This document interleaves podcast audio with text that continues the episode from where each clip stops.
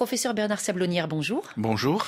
Vous êtes médecin biologiste. Existe-t-il chez l'humain un sens qui domine les autres ou qui domine sur les autres? C'est difficile à répondre. Disons qu'avec l'évolution de Sapiens, il est clair que la vision domine notamment l'odorat parce que, avec la station bipède, petit à petit, l'odorat est devenu moins prioritaire que la vision. Alors pourquoi une odeur provoque euh, chez différents êtres humains des réactions la plupart du temps semblables euh, Par exemple, l'attirance, euh, les fleurs qui ont une bonne odeur, ou le dégoût, le pourri qui, qui dégoûte?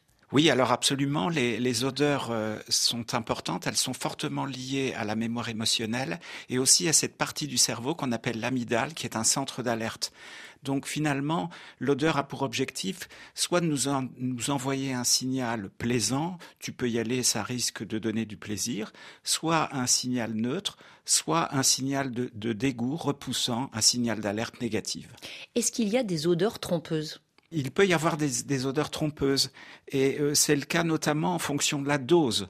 Euh, par exemple, on sait que le, bon, une molécule un peu compliquée, le thioterpinéol, à, une dose extrêmement faible, ça c'est le goût de pamplemousse. À une dose plus forte, ça va être une odeur de vin un petit peu fort, et très très fort, on aura l'impression de, pourriture. Donc ça dépend d'abord de la dose, et puis après, euh, ça dépend un peu du, type de récepteur qui sera engagé dans la réception de ces odeurs. Merci professeur Sablonnière. Hein. Le titre de votre livre, pour en savoir plus, la chimie des odeurs, des saveurs et du plaisir, aux éditions Odile Jacob. Tout à l'heure, dans Priorité Santé, nous allons parler de la maladie de Parkinson, à l'occasion de la journée mondiale dédiée à cette maladie neurodégénérative. Symptômes, troubles associés, prise en charge.